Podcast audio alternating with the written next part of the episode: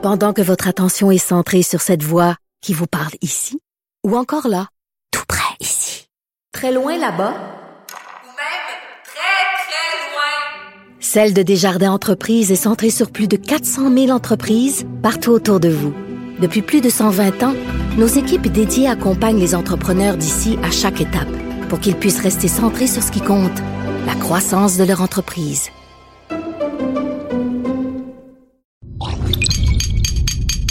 Cube Radio. Salut, c'est Charles Dran avec l'équipe dans 5 minutes. On s'intéresse aux sciences, à l'histoire et à l'actualité. Aujourd'hui, on parle de nourriture, plus précisément de spaghettis. Des chercheurs se sont intéressés à la déformation de la nouille lorsqu'elle est plongée dans l'eau bouillante. Et ça, ben, ça a piqué la curiosité d'Élie Jeté. Dans quel angle les chiens se placent-ils pour déféquer? Quel effet a l'opéra sur des souris ayant reçu une transplantation cardiaque? Pourquoi le fait de se pencher vers la gauche fait paraître la tour Eiffel plus petite? Ce sont toutes des recherches scientifiques absurdes qui ont été menées avec succès. Comme quoi, on peut se poser des questions sur pas mal n'importe quoi, même les spaghettis.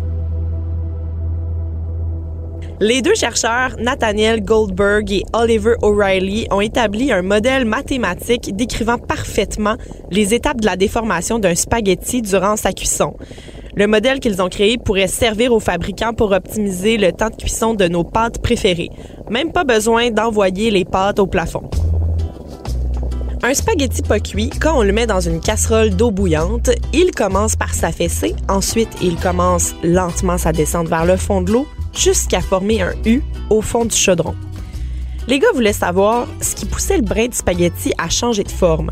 La gravité joue certainement un rôle, mais ce n'est pas juste ça, parce qu'une tige élastique, qui est droite à la base et qui est pliée par la gravité, va revenir à sa forme initiale lorsqu'elle sera placée sur une surface plane. Revenir à leur forme initiale, c'est un résultat qu'on voit pas pour les spaghettis qui ont été cuits pendant quelques dizaines de secondes.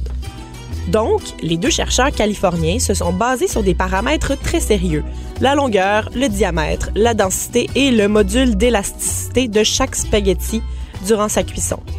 Durant l'hydratation de la pâte, celle-ci se ramollit, s'affaisse, se courbe et s'enroule sur elle-même. L'étude publiée ce mois-ci dans Physical Review E laisse entendre que la pâte adopte une configuration de plus en plus complexe quand l'eau commence à s'impliquer.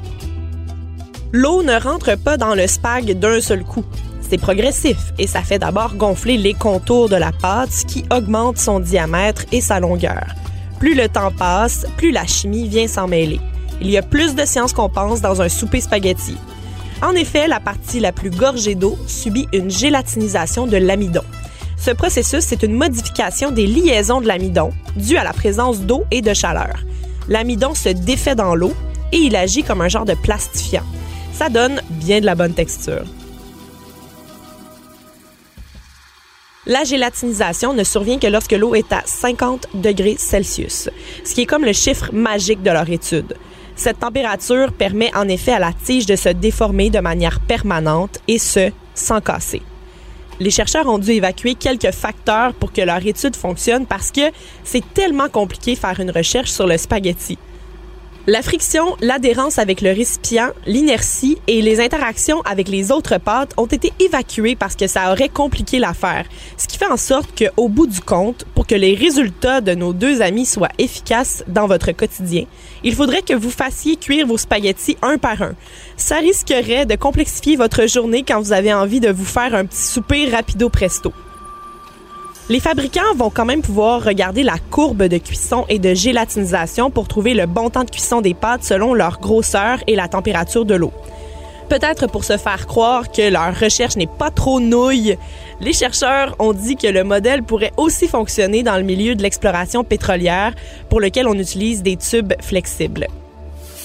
Les deux chercheurs ont dit dans leur rapport qu'ils étaient très excités par les résultats parce que ça démontre que même des observations apparemment banales peuvent être traduites en mathématiques.